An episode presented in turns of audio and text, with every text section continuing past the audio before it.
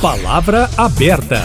Olá, ouvinte, olá, internauta. A lei seca acaba de completar 15 anos no Brasil. Ela incluiu no Código de Trânsito Brasileiro a tolerância zero à mistura álcool e direção. Conduzir veículos em via pública com qualquer teor de álcool no organismo passou a caracterizar infração de trânsito gravíssima, com multa de R$ 2.934,70 e suspensão da carteira de motorista por 12 meses. A responsabilização do motorista flagrado ao dirigir depois de consumir bebida alcoólica pode ainda ultrapassar a esfera administrativa e a conduta ser considerada crime de trânsito. O motorista está sujeito até à prisão em flagrante e a responder a processo na justiça. As penalidades para o crime de embriaguez ao volante podem chegar à detenção de seis meses a três anos. Outro ponto relacionado ao tema foi o endurecimento para o crime de trânsito mais grave, quando cometido sob influência de álcool. A pena para quem provocar morte no trânsito quando embriagado passou de 2 a 4 anos de detenção para 5 a 8 anos de reclusão. Para debater o assunto, Eustáquio Ramos e eu, Kátia Pereira, estamos recebendo agora no Palavra Aberta o consultor de transporte e trânsito, Silvestre de Andrade. Bom dia, obrigada pela presença.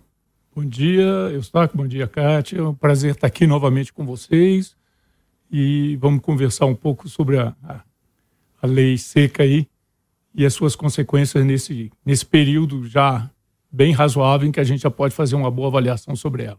Estamos recebendo também o advogado criminalista Henrique Viana. Ele é mestre e doutor em Direito, professor do curso de mestrado e doutorado em Direito Penal da PUC Minas. Bom dia, Henrique. Obrigado pela presença. Olá, muito feliz de estar aqui, poder colaborar com as discussões, com as críticas e verificar a eventual evolução e alguns probleminhas também. À disposição. Vamos começar ouvindo então o Silvestre de Andrade. Qual é a contribuição da Lei Seca, a principal delas, a principal das contribuições, nesse período de 15 anos na sua avaliação? Bom, é esse endurecimento que vocês mencionaram. Eu acho que o, o mais importante é perceber a gravidade dessa situação, né? E, e o legislador transformar essa gravidade em, em, uma legislação mais dura, mais restritiva, trazendo é, é, uma, uma possibilidade de uma ação mais é, rígida sobre os infratores de trânsito. O número de acidentes de trânsito no Brasil é enorme. Se estima mais de 40 mil pessoas morrendo por ano em acidente de trânsito, e isso não pode continuar desse jeito. E a legislação é, evoluindo e sendo mais dura, dá o ambiente propício para que esse, esses números é, possam vir a se reduzir. 40 mil pessoas ainda morrem no trânsito. Na avaliação do senhor, a lei seca precisa ser aprimorada? Falta alguma coisa nela ainda?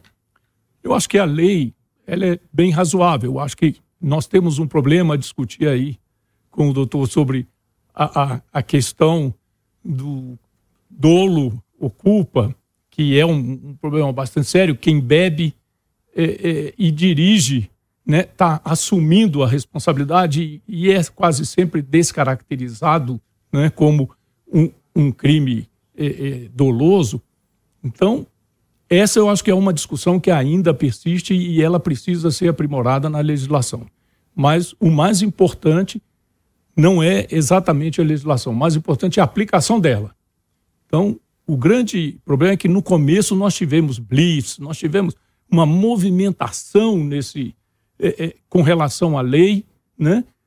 uma mídia mais, é, é, mais insistente nela, e isso foi diminuindo ao longo do tempo. E aí perdemos isso, que é essa possibilidade das pessoas, ao beberem, saber que são, podem ser pegas na blitz. E hoje em dia isso está tão relaxado que as pessoas voltam a beber acreditando na impunidade. Passando a palavra para o doutor Henrique Viana, como advogado criminalista, o senhor acha que a lei seca é muito rigorosa? Porque tem gente que diz o seguinte: não, eu tomo um copinho de cerveja e não fico embriagado, não representa nenhum risco para o trânsito. O senhor acha que ela é muito rigorosa? Essa questão de tolerância zero é, é um pouco exagero, na sua opinião? Bom, eu acredito que todas as alterações legislativas que venham para, ao mesmo tempo, vedar excessos e proibir proteções deficientes, elas são super bem-vindas, porque se adequam à proporcionalidade a critérios de justiça e razoabilidade.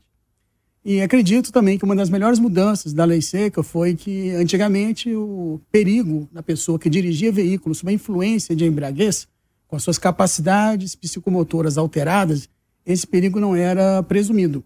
E o legislador passou a presumir esse perigo para quem estivesse dirigindo sob a influência de embriaguez. E a outra questão é, como vamos medir essa influência da embriaguez? Será que dois copos de cerveja? Será que dois copos de uma determinada bebida isso é suficiente para alterar? Será que isso para cada pessoa pode ser de uma maneira diferente? Será que isso uma pessoa ela pode, dependendo da sua capacidade física, dependendo de outras características, isso pode influenciar? Isso não foi objeto da legislação. Para o legislador, como você adiantou, né, a tolerância ali é zero. Nós temos que qualquer limite pode configurar infração administrativa e existe ali um limite, 0,6 decigramas de álcool por litro de sangue, que vai configurar a partir disso o crime do artigo 306, que tem pena aí prevista de detenção de seis meses a três anos. Outro ponto que o nosso consultor em segurança destacou aí também, né, é uma discussão sobre quem está dirigindo embriagado, se isso poderia gerar uma presunção de dolo, né, uma presunção ou de vontade direcionada a um fim ou da assunção do risco, por exemplo, de gerar a morte. Muitos já foi discutido sobre esse assunto e eu entendo que a evolução do Código de Trânsito foi excelente no sentido de que não se pode presumir dolo eventual apenas com base na influência pela embriaguez. Não se pode presumir esse dolo, ele precisa ser comprovado com base em elementos concretos. E isso foi reforçado não só, na minha opinião, pela lei seca, mas outras alterações, inclusive mais recentes, que além do tipo penal do artigo 306, que é a embriaguez ao volante, alterou também o crime de homicídio culposo na direção de veículo automotor, com a modalidade muito mais grave, que é quando o homicídio culposo na direção de veículo automotor for praticado com a imprudência gerada por embriaguez, sob a influência da sua capacidade psicomotora. Agora, no início, o senhor falou que vê alguns probleminhas na lei seca. Quais são eles? Entendo que esses problemas, a falta aí de proporcionalidade, a depender da graduação alcoólica que a pessoa está né, como o Eustáquio te adiantou, né, às vezes um tratamento que é utilizado para uma pessoa que ingeriu ali um copo de cerveja é o mesmo tratamento que o sujeito ingeriu uma garrafa de uma outra bebida alcoólica com um teor alcoólico bastante diferente. Eu acho que a legislação ela poderia melhorar, poderia evoluir é, em termos de graduação, né, em termos de capacidade de medir a alteração e consequências a partir disso também, em prol de uma melhor individualização de responsabilidades. Você não concorda, Silvestre, com essa questão da, da graduação, né, do, do, do que, que representa a quantidade de álcool para cada pessoa? Até porque a gente já ouviu é, autoridades de trânsito dizerem que, em muitos casos, por exemplo, o sono é mais perigoso do que o álcool ao volante. É, mas assim, uma coisa não tira a outra, né? O, o álcool a bibliografia internacional toda mostra, né, não é só no Brasil, no mundo inteiro, que a associação de álcool e volante é extremamente perigosa. Né? Então, é causa de muitas, muitos acidentes e de muitas mortes no trânsito. Então, o álcool não tem dúvidas, né? não só o álcool, como qualquer outra substância psicotrópica, mas o álcool, é, por ser o mais difundido e mais legalizado, ele é o mais utilizado né? E por isso ele é um, ele é um grande causador de, de, de acidentes. E na campanha de é, é, meta até da ONU, né, de acidente zero, né, de mortes zeros no trânsito, a lei veio muito nesse sentido. Ela é rigorosa? Acho que sim. A legislação anterior pre, previa para uma pessoa de, de 70 quilos, estatura mediana, você podia beber até três cervejas, três latinhas de cerveja. Uma... E isso é, é, não era suficiente, até com dificuldade de mensuração desse, disso. Quando você vem com a lei seca, você deixa muito claro de que não beba ao dirigir. Essa é uma é, é um recado direto e objetivo e assim que não tem dúvida, não deixa margem a dúvidas. Se você vai dirigir, não beba. Não é um copo, não é dois, não é três, é nenhum. Então isso está bem claro. E eu acho que é, é, esse, esse limite, essa barreira, embora ela seja eventualmente excessiva, né? um país talvez é, é, cujas regras fossem mais bem respeitadas e mais bem, é, é, é, vamos dizer, contornadas, você poderia talvez até ter essa gradação. Mas não tem. O, os crimes é, de trânsito são um número absurdamente alto no Brasil. Nós temos um, um, um, número de mortos, e não só mortos, eu estou falando em mortos porque é, é, o ponto final, mas vão ao João 23, vá aos hospitais ortopédicos, você vê a quantidade de pessoas que estão se recuperando de acidente de trânsito e grande parte deles são decorrentes de pessoas embriagadas. A gente toda hora vê notícias de pessoas embriagadas que sobem no passeio e vão pegar pessoas que não têm nada a ver com a história. Então, assim, o embriagado ele não causa problema para ele, ele causa problema na sociedade. O trânsito, todos estão nele. A, a, comunidade como um todo vai à rua. E no momento que você está na rua, você está fazendo trânsito. E se você está no trânsito, como pedestre, às vezes no ponto de ônibus esperando, e vem um maluco que bebeu e sobe na calçada e mata uma pessoa que está lá sentada, isso, isso não se repõe mais. Ô, Silvestre, eu gostaria de saber de você, a que, que você atribui, ao que, que o senhor atribui, né?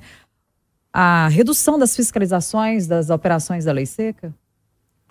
Infelizmente, o Brasil tem uma coisa meio de moda, né? Então, assim, ah, chegou a nova lei, todo mundo fala, comenta, vai é, é, todo mundo naquela direção.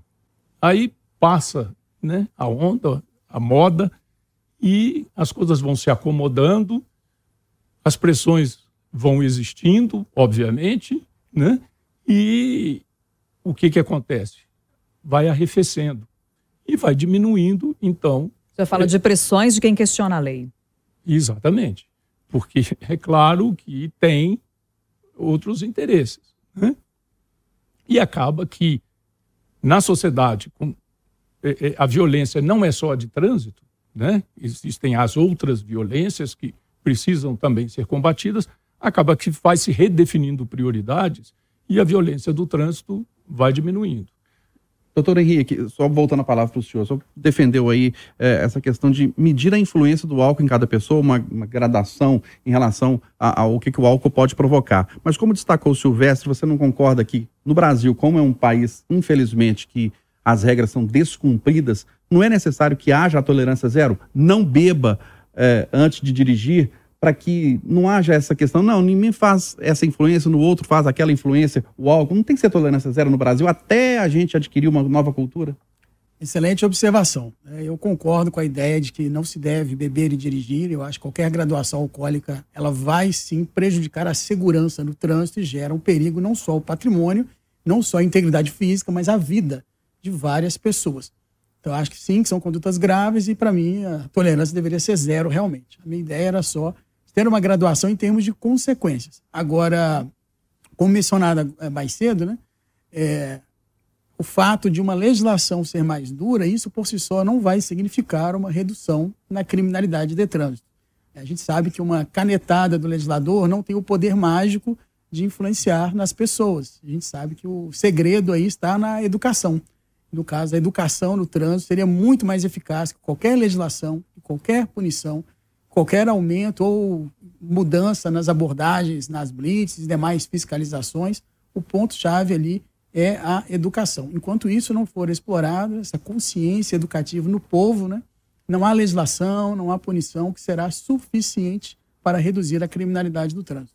É, e o senhor estava falando de problemas, né? O que mais, na sua avaliação, é questionável na lei seca?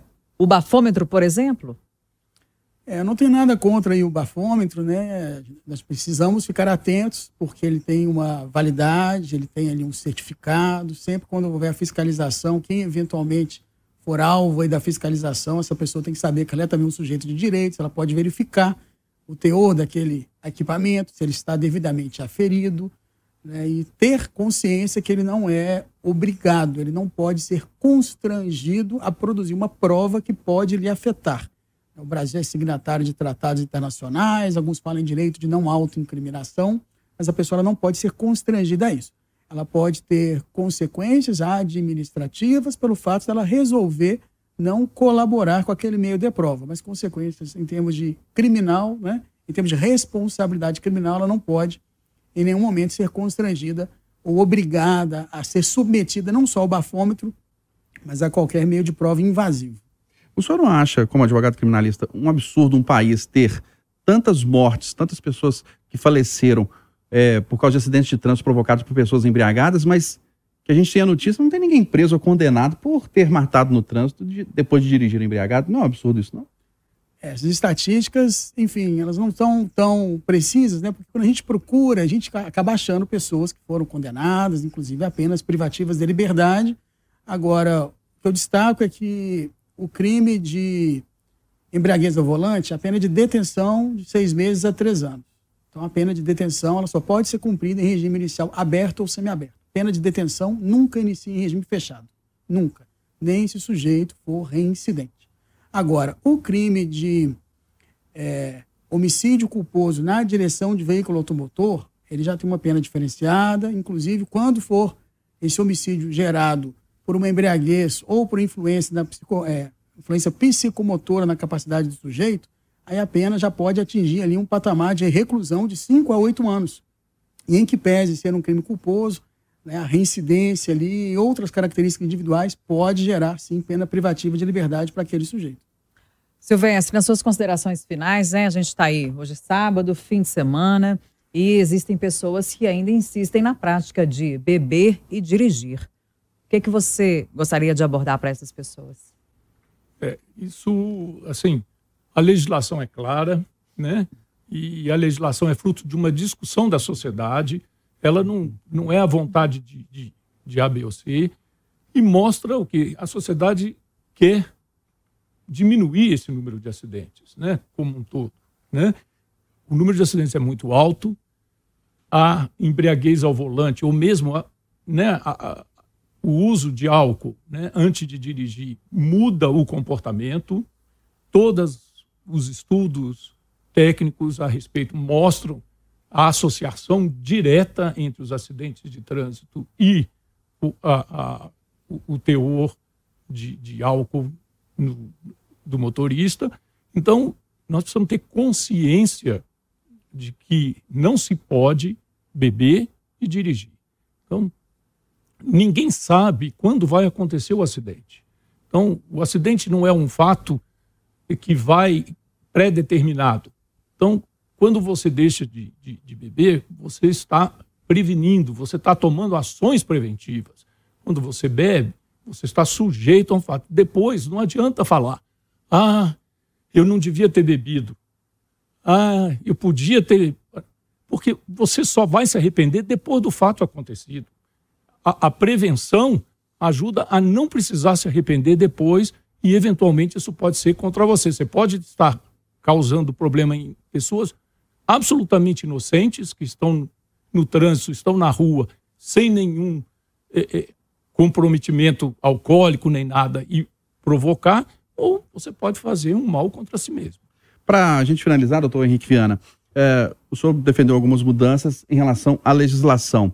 O Silvestre até destacou que aquele boom né, de, de blitz, de mobilização a favor da, da, das blitz, da lei seca, isso diminuiu. Você acha que há clima, há movimento para alguma mudança em relação à lei seca no nosso país, 15 anos depois? Com certeza. Acredito que há sim esse clima para uma mudança, para reflexões, e acredito que não é apenas a mudança legislativa que vai gerar uma maior segurança no trânsito, que vai reduzir a quantidade de vítimas. Eu acredito na ideia de conscientização, como o nosso consultor mencionou, né, através de uma educação. Educar os motoristas para que eles evitem essas condutas. A ideia seria evitar para não ter que remediar. Mas o senhor acha que a clima caminha para mudança legislativa no que o senhor considera como excesso da lei seca? Ah, acredito. Acredito que sim. Né? Não consigo aqui fazer uma sugestão né, exatamente de medidas, mas eu acredito que uma melhor individualização de responsabilidades é, seria uma evolução, uma sugestão de evolução, de pensar em uma evolução legislativa. Nós estamos encerrando Palavra Aberta deste sábado. De debatemos aqui uns 15 anos da lei seca no Brasil. Recebemos o advogado criminalista Henrique Viana, doutor e mestre em Direito pela PUC Minas, professor do curso de mestrado e doutorado em Direito Penal da PUC. Obrigada pela presença, um ótimo fim de semana. Agradeço a atenção de todos, permaneço à disposição. Recebemos também o consultor de transporte e trânsito, Silvestre de Andrade. Silvestre, obrigado pela sua participação. Um grande abraço, ótimo fim de semana. Para vocês também. Foi um prazer novamente estar aqui com vocês e seus ouvintes. Até a próxima. E você, ouvinte internauta, pode acompanhar o Palavra Aberta também nos nossos canais digitais, entre eles o YouTube e o Spotify. Lembrando que o Palavra Aberta está no ar todo sábado, a partir de 8h25 da manhã, no Jornal da Itatiaia.